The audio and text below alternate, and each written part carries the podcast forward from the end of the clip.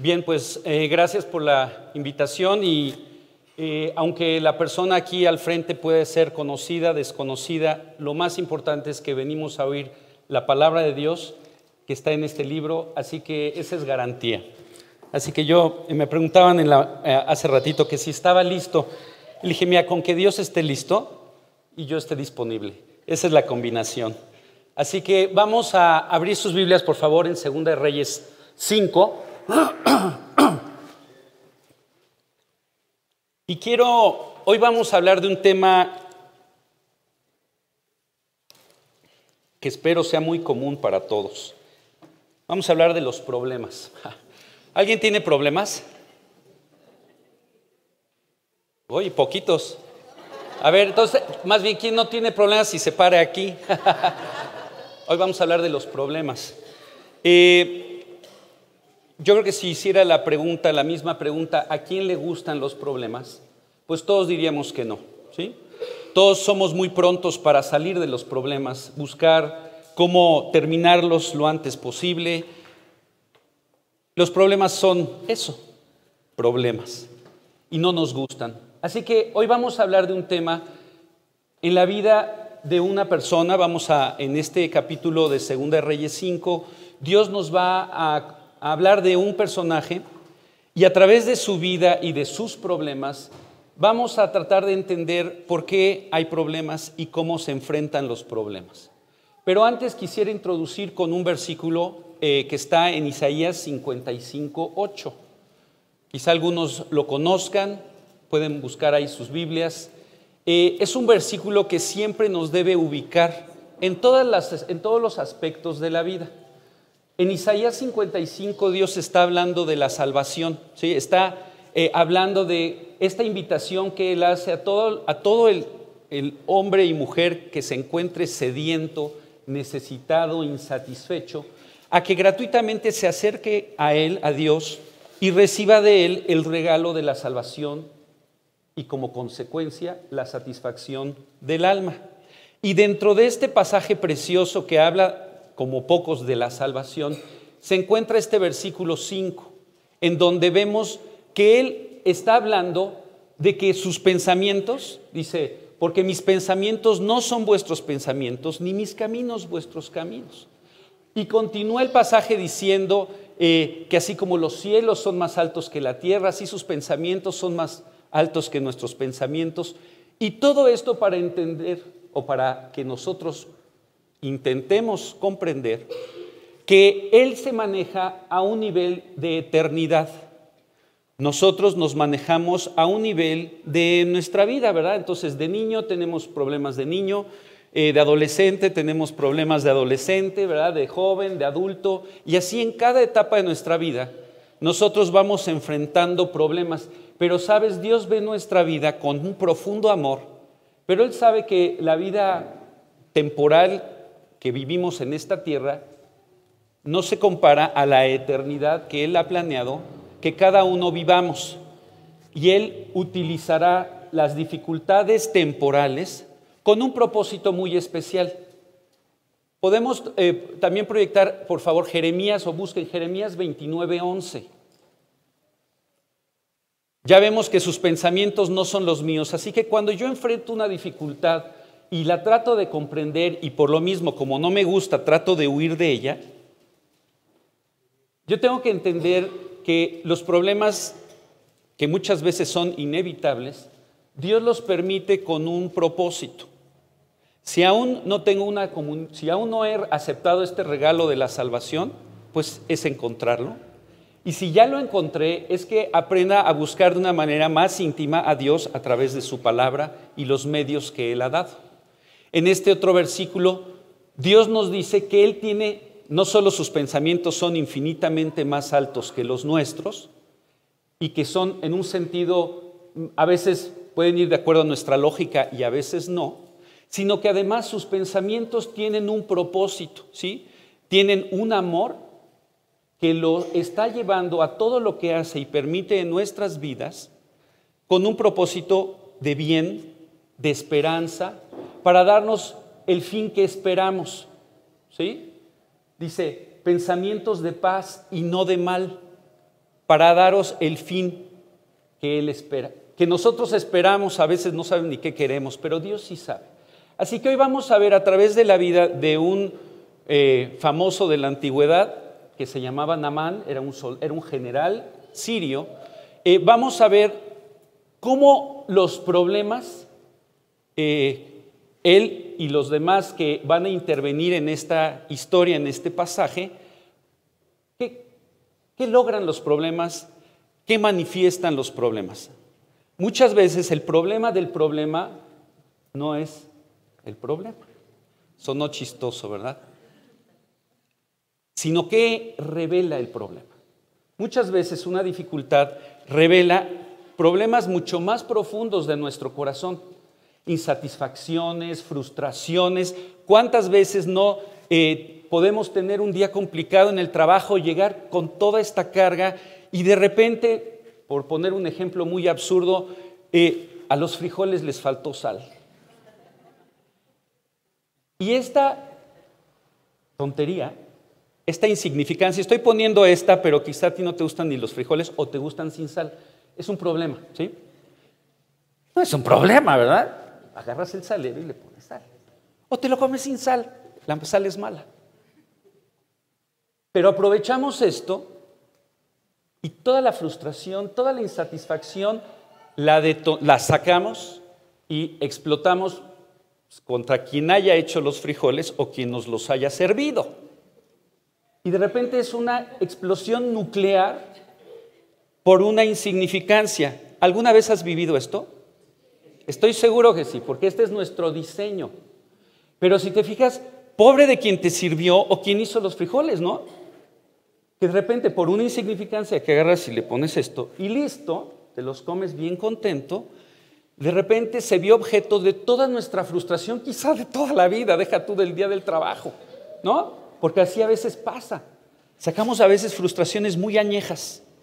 Así que el problema del problema no es el problema. Es decir, no es la falta de sal en los frijoles, sino que los problemas manifiestan muchas veces lo que está sin resolver en nuestro interior, en nuestro corazón.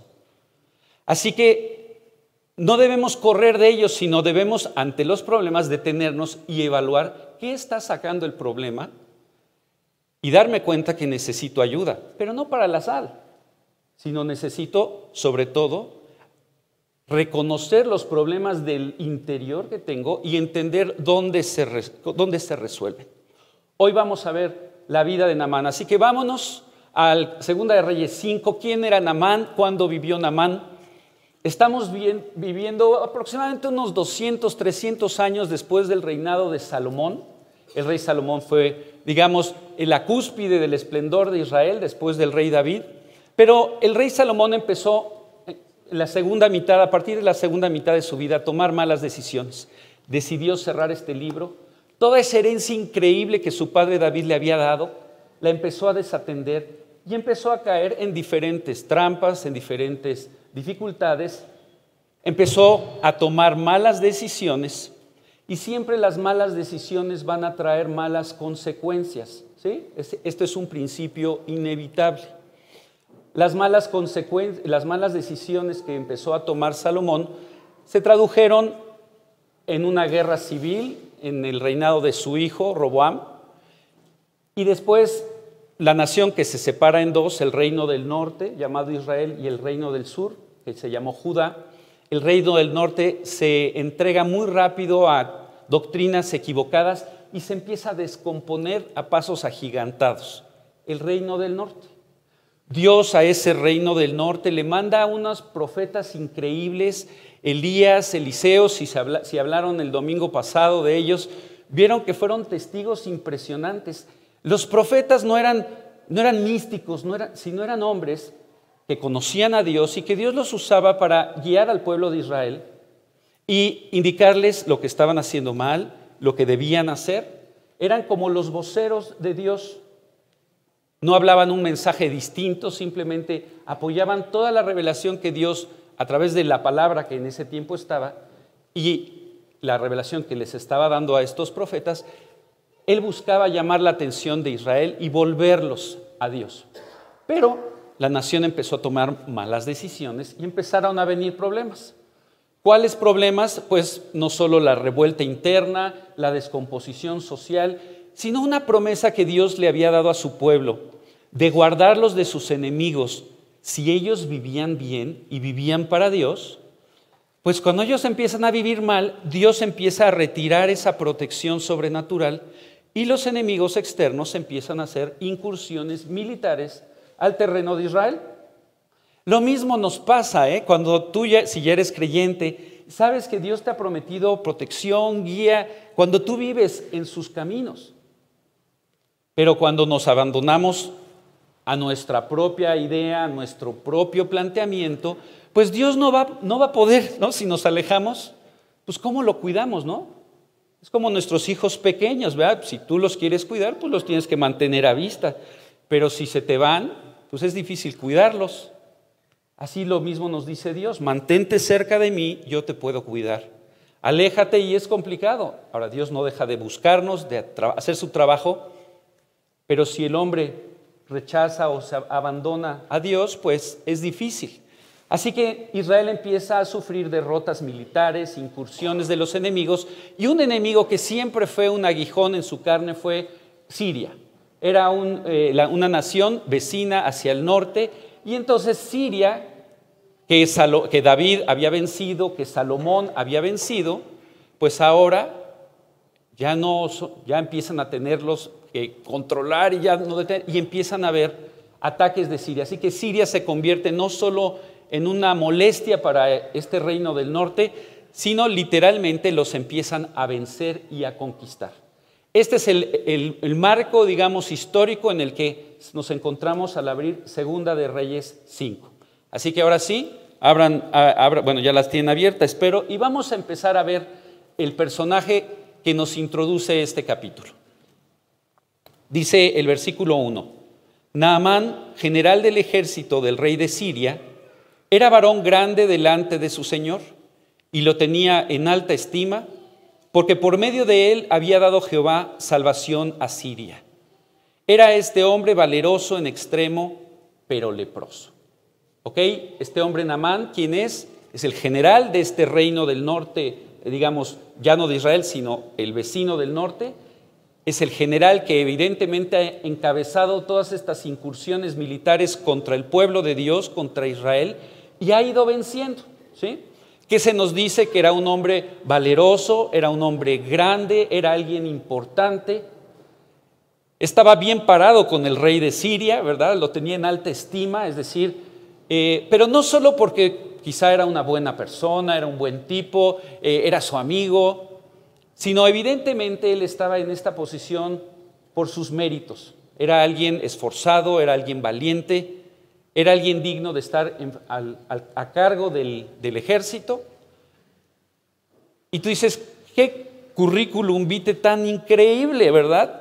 Un tipazo, ¿sí? Pero tiene un pero, ¿sí? ¿Cuál es el pero? Ajá, el mismo versículo dice, pero, pero, leproso. Todos tenemos un pero, ¿sí? Si tú quieres encontrar a la mujer ideal, no, no existe. Si quieres encontrar al hombre ideal, no existe. Así que deja de buscarlo. Todos tenemos un pero. Ahora, este pero era monstruoso. La lepra, hoy ya no estamos tan familiarizados porque es un mal que se ha erradicado en términos generales. Todavía hay lugares donde hay. Pero la lepra era una enfermedad terrible. Era una enfermedad que empezaba a carcomer el tejido y dejaba no solo con deformidades terribles, con dolores terribles, sino iba progresando, progresando y pues terminaba con la vida de la, de la persona. ¿Sí? Ya te imaginarás que si la lepra por sí mismo era un gran problema para el general del ejército sirio, que estaba en plena campaña militar, pues era un problemón, ¿sí? Era un problemón. El pasaje mismo nos va a dar indicios de qué gran problema era para la vida de Namán este problema. ¿Por qué?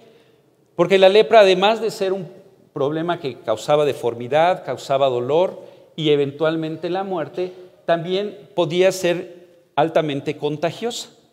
Así que los leprosos tenían que tener muchas, muchos cuidados, muchos de, incluso en la ley de Moisés, a los leprosos los tenían que sacar del campamento. Tenían que vivir a las afueras y tener que llevar una campana gritando inmundo, inmundo, para que nadie se les acercara, precisamente para no propagar este mal. Sabes, en la Biblia la lepra se compara, se compara con el pecado, ¿sí? con un mal que es incurable, progresivo, incapacitante, deformante y mortal.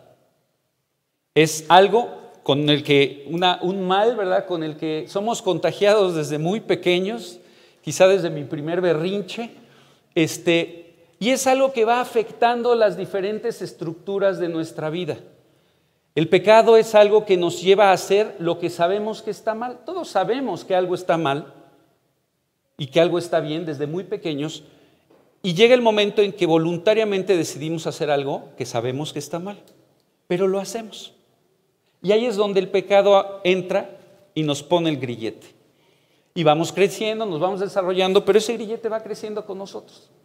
Y el pecado se convierte en una, en una esclavitud a cosas que sabemos que no las tenemos que hacer, nos sentimos profundamente mal y a veces culpables, pero no encontramos cura.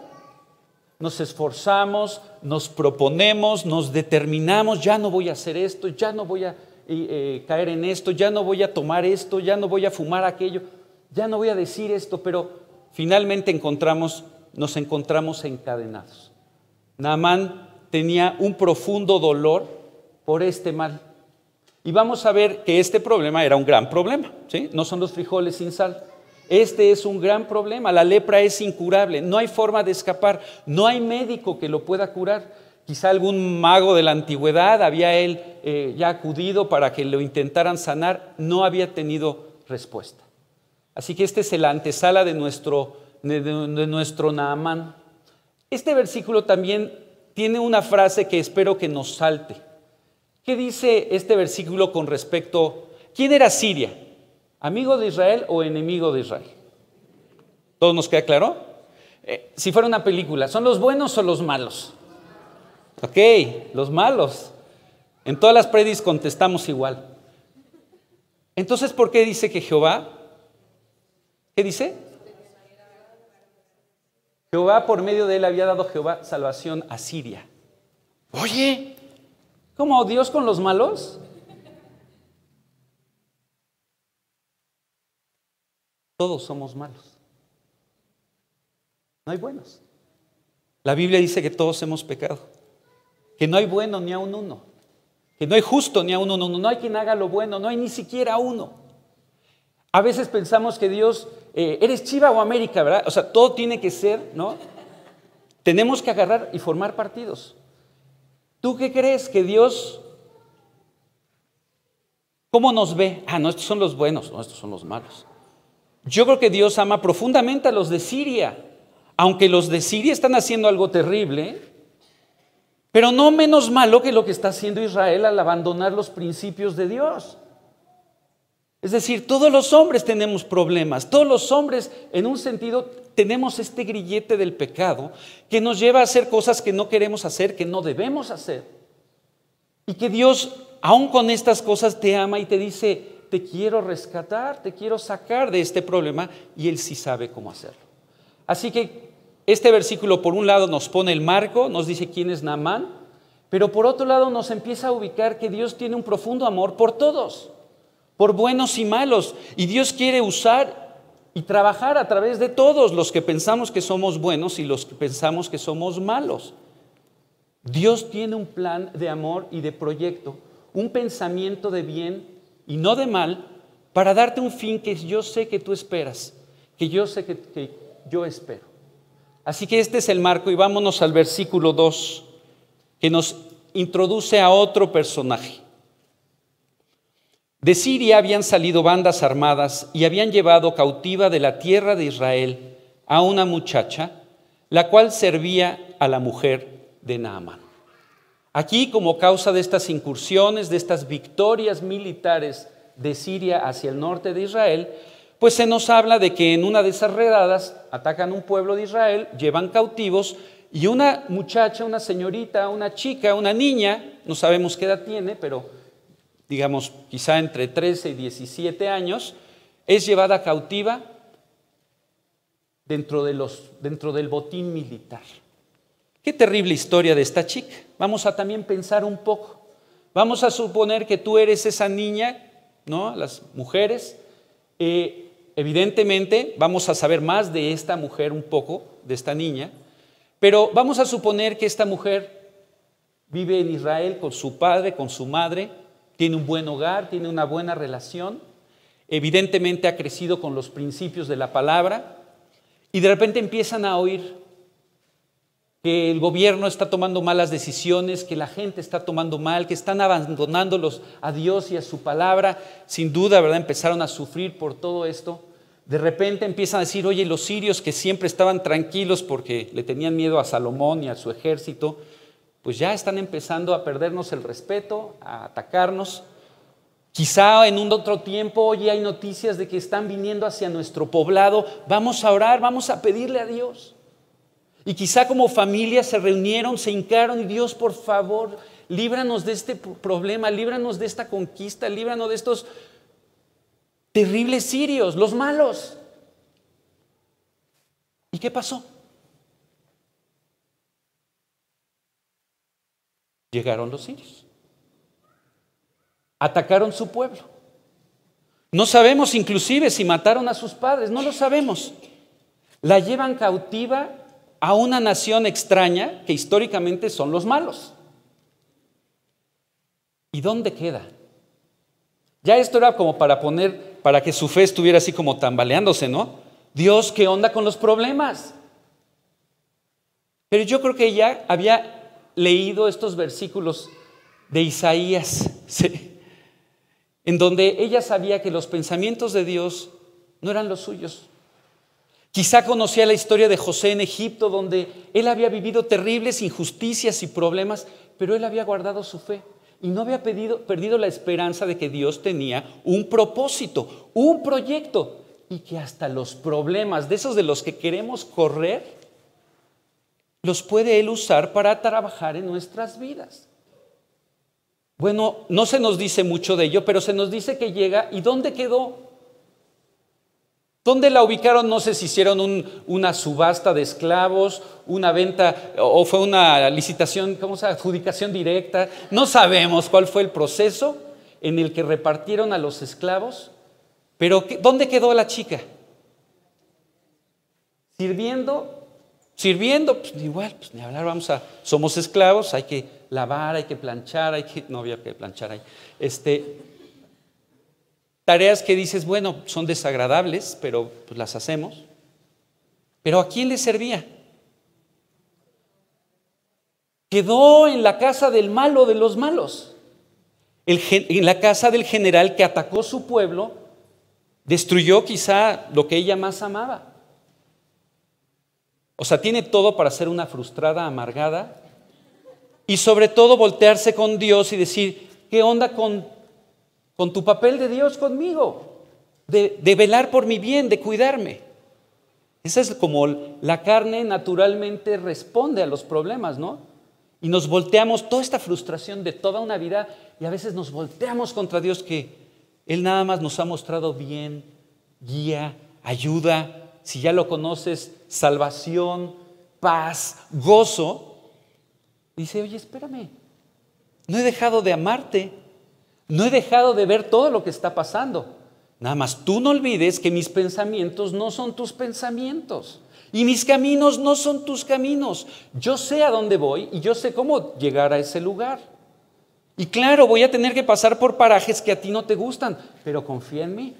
Y esta mujer, sin duda tuvo sus luchas o no, pero decidió hacer lo correcto. ¿Y por qué dices, Alex, que decidió hacer lo correcto? El versículo siguiente nos lo revela. El versículo 3. Esta dijo a su señora, si rogase mi señor al profeta que está en Samaria, él lo sanaría de su lepra. Evidentemente ella hacía bien su trabajo, ella estaba viendo y pues Yo creo que sin quererlo o queriendo conoció más de cerca la vida de la señora, más de cerca la vida de Naamán, el general, el señor de la casa. Sin duda ella empezó a oír quizá los gemidos de dolor por las noches, quizá oírlos platicar de ¿cómo estás, mi amor? ¿Te duele mucho? ¿Qué vamos a hacer? Ya fuiste al último médico y no te dijo y te dijo que no hay cura. En fin, o sea, ella empezó a ver la problemática en la que estaban estos hombres. Quizá la mujer lloraba en su cuarto a solas y ella podía ver este sufrimiento. ¿Y qué nos dice esta chica el pasaje que hizo? Quizá ella viendo a Namán sufrir dijo, yes, eso te pasa, lo mereces, eres el malo, eres el que me ha causado problemas. No. Vemos que esta chica, y este versículo nos habla no solo de de que había tenido un buen hogar, que había seguido los principios, sino evidentemente era creyente. Y sabía que en Samaria estaba un profeta, estaba Eliseo. Esta persona a través de la cual Dios hablaba, actuaba y buscaba a los hombres. Entonces esta chica le dice, la lepra, este problema claro que tiene solución. El pecado, tus adicciones, tus pensamientos que no puedes dejarlos de tener, claro que tienen solución. Ahí está Dios. Hoy yo ya no te puedo decir vete a Samaria o vete a Israel. Hoy no tienes que ir a ningún lado. Ahí donde estás, Dios ha llegado a ti. Así que esta mujer con todo tacto, con todo amor, con todo cuidado, no es fácil que una sirvienta le hable a su señora, pero evidentemente su vida de diligencia, de servicio, de actitud, a esta mujer le había llamado la atención. Mira, esta chica de Israel. Tiene todo para ser una amargada, una terrible, una hacer todas las cosas así con mala cara. Y no. ¿Cómo haces tus quehaceres? Tengo que ir a trabajar. Tengo que hacer esto. ¿No? Bueno, aquí tienes una lección. Esta chica sabía, bueno, no, no entiendo. No entiendo por qué me conquistaron, no entiendo por qué nos atraparon, no entiendo por qué me trajeron de esclava, mucho menos entiendo por qué me vendieron a esta casa y por qué ahora me encuentro trapeando el piso para el enemigo máximo. Pero sabes, no se trata de mis pensamientos, no se trata de mis planes, se trata de los tuyos. Hay, hay un proyecto mayor, así que yo voy a hacer lo que me han enseñado a hacer. Confiar en ti, Dios. Así que al confiar en Dios y quitar sus ojos de sí mismo, se deja de flagelar, o quizá nunca se permitió hacerlo, y empieza a ver la necesidad de los otros. A veces estamos tan ensimismados en nuestra problemática que se nos empieza a desaparecer el prójimo, su necesidad, su eternidad. Y perdemos de vista por qué nuestro testimonio puede ser de impacto hacia esas personas. Todos vivimos problemas. Pero alguien que aprende a vivir los problemas correctamente puede dar una esperanza terrible, increíble, formidable a todo el mundo a nuestro alrededor que está viviendo problemas y no sabe cómo vivir, cómo enfrentarlos. Así que esta chica, que evidentemente había vivido problemas terribles, de repente le dice a la señora, yo sé cuál es la solución. Y yo creo que el testimonio de esta chica había impactado ya a la señora. ¿Por qué? ¿Qué hace la señora? Aquí nada más nos dice qué le dice la chica. Si fuera al profeta el Samaria, sería sanado. ¿Qué sucede? No sabemos qué dice la plática de Naamán con su esposa. Esa no nos la presenta la Biblia. Pero ¿qué nos presenta? El siguiente versículo. Em, el versículo 4. Entrando Naamán a su señor, el siguiente, la siguiente escena es Naamán con el rey de Siria. ¿ok? Entrando Naamán a su señor le relató diciendo, así y así ha dicho una muchacha que es de la tierra de Israel. Evidentemente la señora habló con su esposo, evidentemente el esposo dijo, hay esperanza, hay verdad, no sé qué onda con esta chava, hablando de la, de la chica, de la muchacha esclava, pero su vida me da la impresión que le da peso a sus palabras. Tu vida le da peso a tus palabras, le da credibilidad. ¿No? Tanto así que, el, Namán se presentó con el rey y le dice, no nos dice, pero la silla sí quiere decir que le da tal cual el, no hay teléfono descompuesto, le dice tal cual lo que le había dicho la muchacha a su esposa. Y entonces él llega, pues es como una petición, dame unos días para que vaya a Samaria, ¿no? El rey, otro personaje, el rey. Algunos aquí nos sentimos reyes. Eh, ¿Qué dice el versículo 5? Y le dijo el rey a Siria, anda, ve, es decir, tienes el permiso. Salió pues él llevando consigo, chequen el, el menaje. Iba a una cita médica, vamos a llamarlo. Él no sabía, pero a él lo único que le dijeron es que ahí le podían sanar su lepra. Él quizá pensó que en Israel los tratamientos médicos son caros, ¿verdad? pero en Israel más. Así que chequen cómo se preparó. Dice, salió pues él llevando consigo 10 talentos de plata. ¿Alguien sabe cuánto es un talento? 34 kilos. Así que en, su bolsillo llevaba 340 kilos de plata. ¿Ok? seis mil piezas de oro, o sea, todo el oro, y diez mudas de vestido. Así que él iba listo, él tenía sus recursos, sus bolsas llenas de sus recursos. ¿Cómo enfrentamos los problemas? Generalmente a través de nuestros recursos. Entonces siempre estamos viendo a ver qué tengo. Ok, tengo esto, tengo la cartera, sí. El celular no puede faltar porque ahí tengo a todos mis contactos. Entonces cuando mis recursos ya no me alcanzan, pues hay que buscar a mis contactos, especialmente a los que creo que tengan lo que siento que me haga falta. Recursos, conectes, palancas, ¿no? Lo que sea. Y ya si no tengo ni recursos ni contactos, pues espero que sea guapo o guapa, ¿verdad? Para que por lo menos mi look me dé entrada. Es absurdo, es absurdo, ¿verdad? Pero en eso confiamos. Y toda la vida estamos luchando por tener qué? Recursos, más recursos, contactos, más contactos, y bueno, pues el look se hace lo que se puede. Pero en el fondo es nuestra forma natural de enfrentar nuestros problemas, a quién conozco, cómo me muevo. Y a veces el ser movido es muy bueno, pero a veces nos alarga o nos posterga el llegar con Dios y decir, ya no puedo, ya no tengo, no hay, ¿me puedes tú ayudar? Y Él ha estado todo el tiempo que te ha visto, desde que venía el problema, hasta que entraste Él, hasta que todas tus noches de insomnio y de yo sollozo y toda tu frustración, Él ha estado ahí esperando a que voltees a verlo y decir, claro que yo puedo, pero no es en tus fuerzas. Así que este hombre no tiene este concepto de Dios, no tiene esta relación con Dios, y pues llena sus bolsas. Trae las cartas, sus bolsas y sus, bueno, no eran sus bolsas, ¿verdad? 34, 340 kilos de plata, yo creo que tenía varios camellos o no sé qué transporte, la plata, el oro, las mudas de vestido, me imagino que era una comitiva importante. Y además tenía que las cartas del rey, del rey de Siria al rey de Israel, el que está venciéndole en la batalla al que está siendo vencido en la batalla, es decir, esas cartas pesan. Bueno, finalmente llega. ¿Qué sucede? Eh, aparte nos dicen el contenido de las cartas, ¿verdad? Dice el 6, tomó también cartas para el rey de Israel que decían así, cuando lleguen a ti estas cartas, sabe por ellas que yo envío a ti mi siervo Namán para que lo sanes de su lepra. Ok, rey de Israel, yo soy el mero mero y tienes que sanar a Namán de su lepra. Nada, ahí ya vemos que hubo teléfono descompuesto. ¿sí? A veces la comunicación no fluye como debería. La muchacha le dijo claramente a, a, su señora que había un profeta en Samaria que podía sanar a Namán de su lepra. La señora evidentemente habló correctamente a su esposo, le dijo así y así.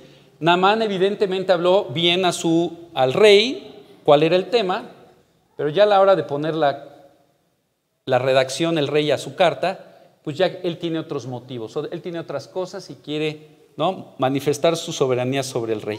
Así que, ¿qué pasa cuando llega? Pues lo evidente, el versículo 7. Luego que el rey de Israel leyó las cartas, rasgó sus vestidos y dijo, soy yo, Dios, que mate y dé vida. para que éste envíe a mí a que sane un hombre de su lepra? Considerad ahora y ved cómo busca ocasión contra mí. ¿Ok? Aquí vemos otro hombre en problemas. Él tiene los problemas de un gobierno, del enemigo, y ahora ve esta carta y la procesa de acuerdo a su intelecto natural. Pues aquí me están poniendo un 4 para una invasión. ¿no? Porque imagínate, yo tengo que sanar a su general. Pues no lo voy a poder sanar, pues me van a invadir. Él, tristemente, siendo el rey de Israel, siendo alguien que debería conocer que sí hay un Dios, ok, sí lo mencionó, ¿Qué acaso soy yo Dios para sanarlo? Así, por lo menos todavía en su conocimiento teórico había un Dios, pero en el práctico no. Porque en vez de ver una oportunidad, inclusive una oportunidad política, oye, efectivamente ahí está Eliseo, quizá lo sana y se hace paz entre nuestros pueblos. No, él solo vio su problemática y lo vio como una agresión personal. Otro problema de los problemas. Tendemos a tomar personal cualquier cosa. Cuando estás viviendo ensimismado y tú eres el centro de tu vida, todo lo que pasa es en tu contra. Incluso Dios, lo que hace o no hace Dios. Esto está mal. Yo te invito a que cuando enfrentes un problema, tu frustración canalízala donde la tienes que frustrar, canalizar. Todas tus, tus, este, insatisfacciones de la vida, ponlas en la cajita y llévaselas a Jesús y clávalas en la cruz y que se acabe, ¿no? Y enfrenta el problema buscando una solución, no buscando un culpable. Este hombre tomaba personal todo, como naturalmente todo lo hacemos, y se rasga sus vestiduras así en señal de, de qué tragedia es esta, ¿no? Gracias a Dios que Dios nos sigue observando. Aun cuando hacemos el oso, aun cuando somos los malos o nos pensamos los malos, Aun cuando nos ensimismamos, nos ensimismamos y perdemos de vista el objetivo, Dios nos sigue observando y viendo. Y Dios amaba a Naamán. Así que no dejó que la incredulidad del rey de Israel obstaculizara ese proyecto, ese pensamiento que era más alto que el del hombre. Naamán llevaba una vida pidiendo ser librado de su lepra. Y Dios estaba esperando que él se le acabaran sus recursos naturales y él buscara el recurso espiritual. Así a veces Dios tarda en traer soluciones porque nosotros tardamos en buscarlo a Él. Aquí vemos que aunque el rey pierde el estilo, no, no lo ayuda en este proyecto, a Dios no se le cae el balón. ¿Y qué sucede el versículo siguiente? Cuando Eliseo, el varón de Dios, oyó que el rey de Israel había rasgado sus vestidos, envió decir al rey, ¿por qué has rasgado tus vestidos? Venga ahora a mí y sabrá que hay profeta en Israel. ¿Te acuerdas de lo que le había dicho la muchacha a la esposa, la esposa al esposo, el esposo al rey, el rey al otro rey? Bueno, vamos a retomar y vamos a componer el mensaje. El tema es que venga a mí para que, claro, el mensaje es nada más que sepa que hay un profeta. El profeta quiere para que sepa que hay un Dios, que hay un Dios que lo puede sanar de la lepra. Todo este pensamiento del que hemos estado hablando desde el versículo inicial, ¿cuál es el pensamiento de bien para tu vida? El pensamiento, tu salvación.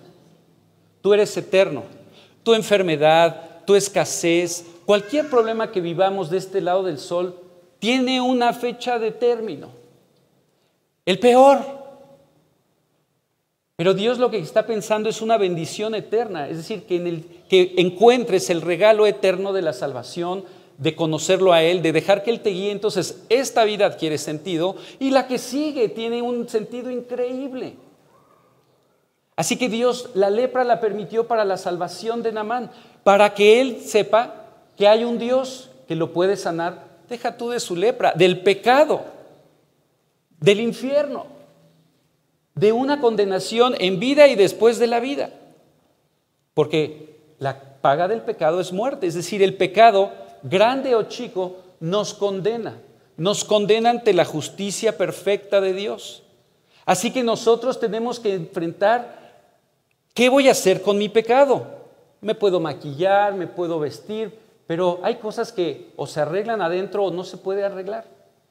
Y Dios sabe que ese problema solo lo arregla Jesús en la cruz del Calvario, donde Él pagó por tus pecados, donde Él murió en tu lugar. Y podemos buscar a Dios, podamos ser religiosos, pero eso no necesariamente nos, nos sana de la lepra. Solo hay un lugar. Y así que Dios usa nuevamente al profeta para recordarle al, al rey algo que él ya había olvidado, que hay un profeta y que Dios hace milagros. Así que le llega el mensaje, evidentemente se lo transmiten a él, a Namán, y entonces Namán dice, ok, vamos, sí es cierto, ¿verdad? El tema no era con el rey, nunca el tema fue con el rey, el mensaje es que fuera el profeta, ¿verdad? Ah, sí es cierto. A veces se nos olvidan dónde están las respuestas, pero Dios nos las recuerda. Llega finalmente al lugar esperado. Versículo 9. Y vino Naamán con sus caballos y con su carro y se paró a las puertas de la casa de Eliseo. Qué increíble. Una cita que Dios había planeado con Naamán. Un encuentro. ¿Sabes que Dios cuando te creó en su mente, te pensó para tener relación con Él? Pero te pensó libre. Así que Él no te iba a obligar. Él simplemente te iba a buscar, te iba a declarar su amor de muchas maneras e iba a programar una cita en la que tú estuvieras cara a cara con Él. Y cuando digo cara a cara, no me malinterpreten, Dios no se hace apariciones, pero cuando hablamos de la cara de Dios, de la voz de Dios, del rostro de Dios, es este libro. Cuando este libro se abre y a través de él escuchas el amor que Dios tiene por tu vida, el problema en el que tú estás, en el que yo estoy por nuestro pecado, la condenación eterna que vendría si nuestro pecado no es pagado, nuestra imposibilidad humana para pagar ese pecado, pero la gran noticia de la muerte sustitutiva de Cristo que vino a ocupar tu lugar en ese juicio y ocupó y sufrió tu castigo, el que tú y yo merecíamos en la cruz, murió como consecuencia de ese pago y al tercer día resucitó para ofrecerte una nueva vida en comunión con Él. Ese mensaje, tarde o temprano, dice la Biblia, que dos o tres veces en la vida de todo hombre, Dios nos lo declara la declaratoria más grande de amor que existe. Seas pequeño, seas grande, seas anciano, seas pobre, seas rico, seas quien seas, Dios te hace esta declaratoria de amor. Y tú tienes que no solo llegar a la puerta, aquí está la puerta, muy cerca, pero sabes, muy cerca no sirve, muy cerca no salva. Jesús puede estar a la puerta de tu corazón, Tú puedes ser un tremendo simpatizante del Evangelio, venir aquí cada domingo, pero mientras Jesús no esté adentro y tú lo hayas visto actuar, seguimos estando muy lejos. Ok, pero ya estamos a la puerta. Dice que sucedió, versículo 10. Entonces Eliseo le envió un mensajero diciendo, ve y, y lávate siete veces en el Jordán y tu carne se te restaurará y serás limpio. Ok, finalmente Él tiene una, una esperanza, un mensaje de promesa. Finalmente Dios le está diciendo, así te vas a salvar. Yo recuerdo hace unas semanas eh, compartiendo una, con una persona de Cristo, yo explicándole básicamente que todos los hombres hemos pecado, que en nuestras fuerzas no hay forma de quitarnos esa lepra, que si nos mantenemos con esto, no solo nuestra vida es miserable, sino la muerte simplemente nos va a conducir al lugar donde escogimos estar, sin considerar a Dios. Un lugar de castigo que Dios no planeó para ningún hombre, pero al cual si nosotros en nuestro libre albedrío no decidimos aceptar el perdón y esta relación con Dios, pues nuestro libre albedrío nos lleva a este lugar, al infierno. Pero Dios no queriendo que fuéramos, él hizo todo, lo hizo todo. Vamos a ver que Namán no necesitaba ni su oro, ni su plata, ni sus vestidos, porque Dios ya había hecho todo. Dios ya hizo todo por ti. ¿Qué tienes que hacer? Simplemente aceptarlo. Y esta persona recuerdo que me dijo, no puede ser tan fácil. No lo acepto. No me puedes decir que yo no tengo que hacer nada. Bueno, eso es exactamente lo que va a pasar ahorita con Namán. ¿Qué hizo? O sea, llegó a las puertas, salió el criado de Eliseo y le dijo, ve al, Jordán y lávate siete veces, o sea, sumérgete siete veces y serás limpio. ¿Qué sucedió? El versículo 11. La primera frase es terrible, es lapidaria, porque nos describe a todos. Y Namán se fue enojado. se enojó. Oye, no que querías, no que querías ser sanado de tu lepra, no que querías la salud, se enojó. A ver, ¿quién te entiende, Namán? ¿Quién te entiende, Alex? Y si quieres, que si no quieres, y luego te enojas, ¿y por qué te enojas? O sea, si empezamos a analizar nuestras reacciones, somos lo contradictorio, ¿no? Especialmente el enojo. El enojo es un pecado terrible porque el enojo siempre te va a llevar a perder el piso y a tomar decisiones equivocadas. Y acuérdense, decisiones equivocadas traen con sus consecuencias equivocadas.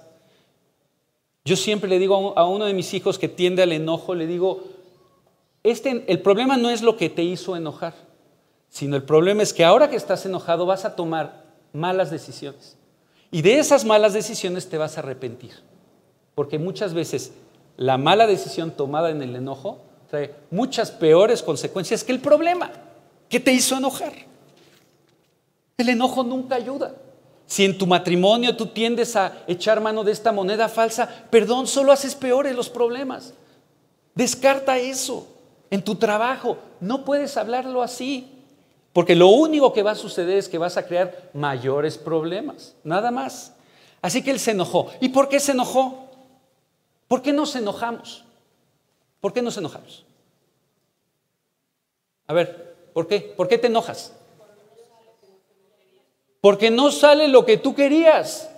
Básicamente es eso. No importa si lo que tú querías era bueno, malo, absurdo, realista, lógico, ilógico, pero lo quería. Era lo que yo esperaba. Y no me saludó como yo esperaba.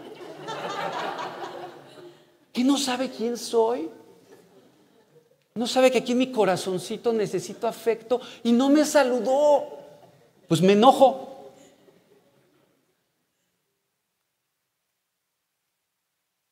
Somos de risa. A mí me gusta reírme de mí mismo. Pero en realidad es para llorar. Pero así somos. Se enojó. Todo lo que Dios hizo, ¿verdad? ¿Qué permitió Dios para sanar a, a Namán de su lepra? Un ataque de Israel, de Siria a Israel. Quizá muerte de soldados. Que cautivaran a esta chica.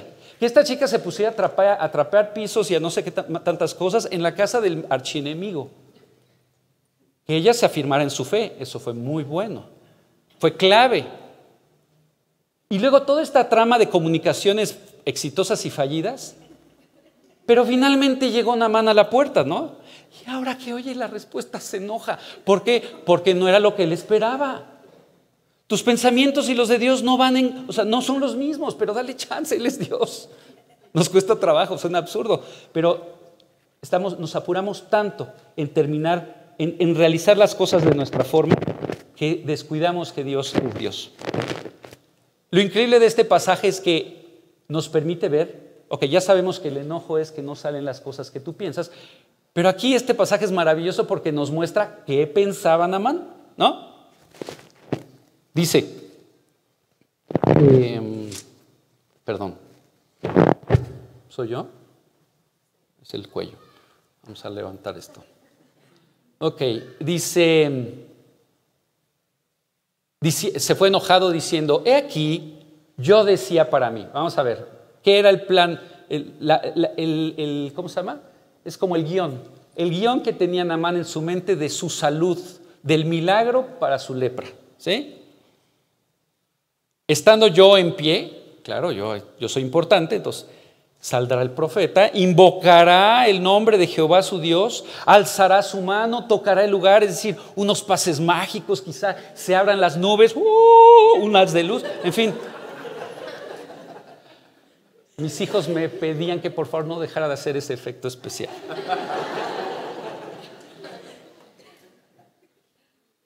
Tocar el lugar, hubiera un terremoto y finalmente sanará la lepra.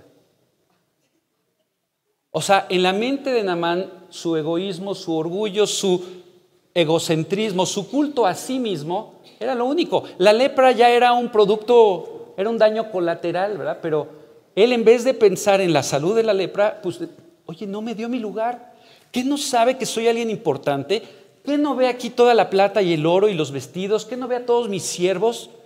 ¿Qué no ve que soy el general que está venciéndolos en guerra? ¿Qué no lo ve? Y nuestro orgullo es el gran obstáculo de los planes de Dios. Dios haciendo su trabajo y uno por nuestros propios pecados, que es el orgullo, el enojo, pero también por todo nuestro concepto equivocado de lo que nosotros merecemos, le estamos diciendo a Dios, no.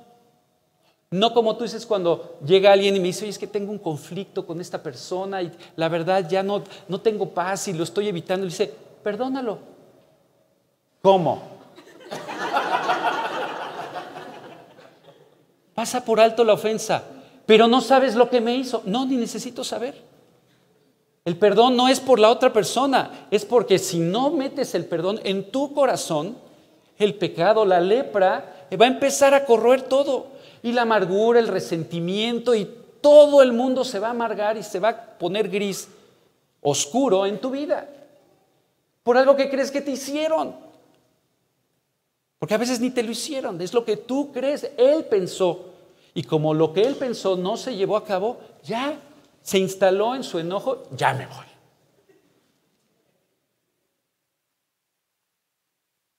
Y no se dio cuenta todo lo que hizo Dios para traerlo ahí.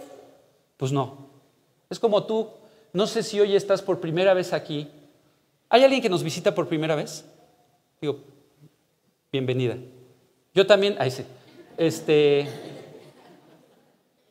a veces, sea que vienes por primera vez, has venido muchas veces. Finalmente, no se trata de un lugar, ¿verdad? sino se trata de ver, Dios nos está buscando y usa todo las cosas buenas, las cosas malas, las personas que conocemos, todo, porque Él tiene un plan, Él tiene un pensamiento de bien, de bien eterno, no solo de bien temporal, quiere la salvación. Le costó mucho lograrla en la cruz. Jesús derramó su, su última gota de sangre para salvarnos. Si hubiera habido otra forma de salvarte, de salvarme, créeme, la hubiera hecho Dios, pero no hay otra. Es vida por vida sangre por sangre. Tu pecado merece un castigo, es ineludible ante la justicia de Dios y Jesús decidió tomar tu lugar, decir, alguien tiene que morir, voy a ser yo. Y Él tomó tu lugar y murió en tu lugar. Así que no podemos pensar que hay muchas formas. Él pensaba, su forma de, ser sanado era esta. Pero Dios no. Entonces tenía varios problemas, ¿va? El primer problema dice, Saldrá él luego, me salté esta parte. Él esperaba que saliera el profeta de la casa, es más, si tuviera alguna vestimenta exótica, algún un sombrero todo místico, ¿verdad? Algún báculo, ¿no? O sea, saldrá él. Y no, no salió él. Le mandó al mensajero, le mandó al criado. Dice el Señor, que te vayas al Jordán y te sumerjas siete veces y ya. no fue así, espero que no haya tenido esa voz Gies. Pero imagínatelo, él así, un, así, él se sentía hecho a mano, y sí somos hecho a mano, pero no como debemos. ¿Qué sucedió? Nada de lo que él pensaba, y que lo que él pensaba, todo ensalzaba su orgullo, ¿verdad? Su autoestima, yo soy más. Y, y lo que Dios precisamente quiere para sanarlo es que se dé cuenta que Él no es nadie, que Él es objeto de un profundo amor, pero no por quien es Naamán, sino por quien es Dios, que nos ama a todos y a cada uno de nosotros. Tú no te ganaste la salvación, no nos ganamos el cielo, ni por nuestros recursos, ni por nuestros contactos, y para los que tienen linda cara, ni por su linda cara. Nos salvamos por el amor de Dios, que Él nos amó primero y pagó el precio. Pero qué difíciles somos para que nos, para aceptar el regalo. No, no me lo tengo que, yo, yo, pago, yo lo pago. Se enojó, no salió el profeta, no hizo el show que él esperaba y, y después lo manda, vamos a ver, al río Jordán. El, el versículo 12, Habana y Farfar, ríos de Damasco, ¿no son mejores que todas las aguas de Israel? Si me lavare en ellos, ¿no seré también limpio? Y se volvió y se fue enojado. No sé si tú te salvaste la primera vez que te hablaron de Cristo, o si quienes hoy nos visitan por primera vez, hoy será el día de salvación, pero a veces el problema no es Dios lo que Él hace para explicarte tu condición y lo que Él hizo y, y su amor por ti, sino somos difíciles de atrapar. Se fue enojado. Porque además de todo, el río Jordán, eh, Oscar nos iba a mandar un video, pero la verdad no sale el río Jordán. El río Jordán, ¿alguien ha ido a las estacas? Es infinitamente más bonito las estacas que el río Jordán. El río Jordán es tres metros, así de profundo. Así que quizá con razón, Naamán dice, ¿cómo? O sea, ¿qué tiene de mágico este riachuelo? El, el, mágico no es el río, el mágico no es el profeta, el mágico no es el pase mágico. El que sana es Dios, el que salva es Dios. Y el que necesita darse cuenta que necesita ser sanado y salvado y que va a ser sanado y salvado bajo la palabra de Dios, no como a cada uno se nos ocurra, pues entonces se va a ir enojado. Espero que hoy nadie se vaya enojado. Hoy enfréntate a tu naturaleza. Es el gran obstáculo. Tu enojo, el orgullo, es el gran obstáculo. Gracias a Dios hay siervos valientes. El Barsaje dice que Namán era valiente, pero aquí vamos a ver siervos valientes. Versículo 13. Mas sus criados se le acercaron y le hablaron diciendo, Padre mío, si el profeta te mandara alguna gran cosa, ¿no la harías? Cuanto más diciéndote, lávate y serás limpio. Lógica impecable, ¿no? Evidentemente Namán sí era un buen hombre porque sus siervos lo quieren, lo quieren ayudar, lo quieren, ¿no? Lo quieren ubicar. ¿Has alguna vez tratado de ubicar a alguien enojado? a un general enojado. Yo creo que este fue un acto de valentía. A veces tú necesitas valor para hablarle a alguien su deber. No es fácil llegar a alguien y decirle, oye, vas al infierno, eh, tu problema es el pecado, hay una solución. Deja de buscar en tantas fuentes rotas, en tantos lugares en donde no hay lo que tú buscas. Ven a Cristo, bebe de Cristo, créele a Cristo. Se necesita valor. Estos le dijeron, si te hubiera dicho algo complicado, si te hubiera dicho, a ver, a 100 lagartijas con el brazo malo, o vaya, o sea, si, nos ponemos a ver lo que la gente hace cuando tiene un propósito, es ridículo, ¿no? ¿Cuánto más si es algo tan sencillo? Gracias a Dios, Él entró en razón. Versículo 14. Él entonces descendió, se zambulló siete veces en el Jordán conforme a la palabra del varón de Dios, y su carne se volvió como la carne de un niño y quedó limpio. Acudes al lugar donde Dios dice que hay salud, encuentras la salud. Acudes al lugar donde Dios dice que hay salvación, encuentras la salvación. Recuerdo el día en que mi papá me dijo, tú necesitas volver a nacer. Tú necesitas ser salvado, necesitas encontrar el perdón de Cristo. Y la verdad, yo estaba harto de mi vida. No sabía cómo salir de mi mundo de mentiras y de engaños. Y yo dije, quiero, pero ¿cómo se hace? Y me dijo, nada más pídele perdón. ¿Cómo? ¿Así de fácil? No hay que ir a ningún lado, ni siquiera te tienes que mover. Ahí donde estás, si hoy tú quieres aceptar el perdón de Dios, si hoy te has dado cuenta que tus esfuerzos, tus recursos, tus contactos y tu bello físico no es suficiente, Hoy tienes la oportunidad de dirigirte al Dios Todopoderoso, pedirle perdón por tus pecados, reconocer que en la cruz del Calvario Él te sustituyó y sufrió tu pago. Hasta el último pecado fue saldado ahí, Él murió y resucitó y lleva dos mil años buscándote. Él te creó desde antes de los tiempos, de los siglos, Él te ama y hoy es tu cita. Hoy te trajo a las puertas del profeta de Samaria. Hoy te está diciendo es tan sencillo como pedir perdón. Haz a un lado tu orgullo, tu enojo, tu suficiencia. Es que yo he oído y yo he hecho y yo soy. Y todo lo que yo he vivido y aprendido, hoy Dios te dice, es así de fácil. como fue sumergirse siete veces en el Jordán.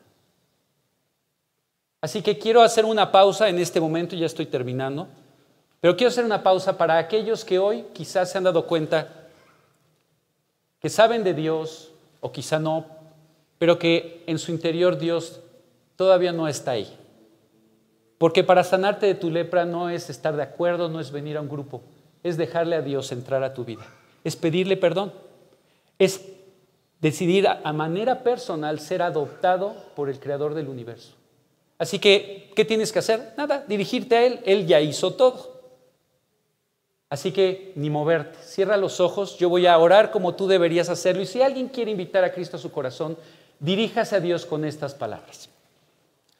Bendito Padre, gracias porque yo soy Namán. Yo tengo una lepra de toda la vida y busco cómo sanar, busco el sentido de la vida, busco llenar el hueco de mi corazón con recursos, con conectes, con lo visible. Y nada funciona, Dios. Hoy he entendido que tú me creaste, que tú me amas. Llevas velando sobre mi vida y amándome toda mi vida y hoy has planeado este encuentro conmigo. Gracias. Te pido perdón por todos mis pecados. Entiendo que yo no puedo remediar ese tema, pero tú lo remediaste en la cruz. Gracias por ahí en el Calvario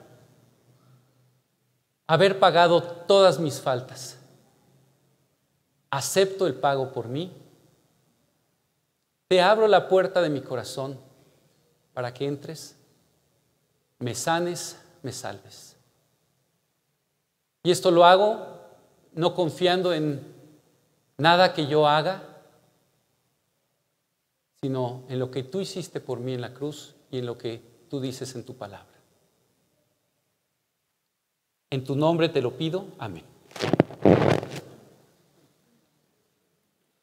Así como Naamán llegó a las puertas del profeta, este versículo describe a Jesús llegando a las puertas de tu corazón. Dice así, he aquí yo estoy a la puerta y llamo. Si alguno oye mi voz y abre la puerta, entraré a él, cenaré con él y él conmigo. A la puerta sigue siendo demasiado lejos si no la abres. No sé si hoy alguien abrió la puerta. ¿Alguien? ¿Alguien hoy invitó a Jesús en su corazón? Si lo haces, levanta tu mano. Yo no los conozco, quizá que Dios te bendiga. ¿Cuál es tu nombre? Carlos. Que Dios te bendiga, Carlos. ¿Alguien más que haya tomado esta decisión? Ahora sí que por uno o por muchos hay fiesta en el cielo. ¿Qué dice Dios que va a pasar? Lo que pasó con Naamán. ¿Qué dice el versículo siguiente de Naamán? Ahorita voy a volver. Ah. Dice, y volvió al varón de Dios, él y toda su compañía, se puso delante de él y dijo, he aquí ahora conozco que no hay Dios en toda la tierra sino en Israel. Él, al ver el milagro, dijo, esto es verdad. Y me encanta porque pudo haberse jalado ya de la ribera del Jordán a Siria y, y listo, hacer su vida, pero no. Cuando Dios entra a tu corazón, cambia tu vida. Y una de las cosas que Él trae es gratitud. Gratitud. ¿Te das cuenta? Todo esto era por mí. Y él llegó y dio la gran declaración de fe. Ahora sé que hay solo un Dios y ese es este Dios. Hoy hay muchas ofertas, pero solo un Dios. Hay muchas propuestas, pero solo un lugar en donde hay el milagro que sana la lepra. El milagro en donde la paga del pecado esa encontrada. Me da mucho gusto, Carlos, y por los que quizá lo hicieron no levantaron la mano, y por todos los demás que ya lo hicimos y hoy podríamos levantarnos a cantar, que espero que lo hagamos, para gozarnos con este Dios que nos alcanzó. Así que hoy Dios quiere, quiere que te identifiques con Amán, gracias Carlos por haberte identificado con Amán y con él, la necesidad de la salvación, con la jovencita hebrea, Espero que todos nos entendamos a identificar, deja de vivir en tus problemas, en tus dificultades. La eternidad de los demás es más importante, así que cuida tu testimonio y enfrenta correctamente los problemas aunque no los entiendas. Sus pensamientos son más altos que nuestros pensamientos. Y la bandera sobre nosotros que Dios coloca es amor. Que Dios los bendiga y seguiremos alabando aquí juntos.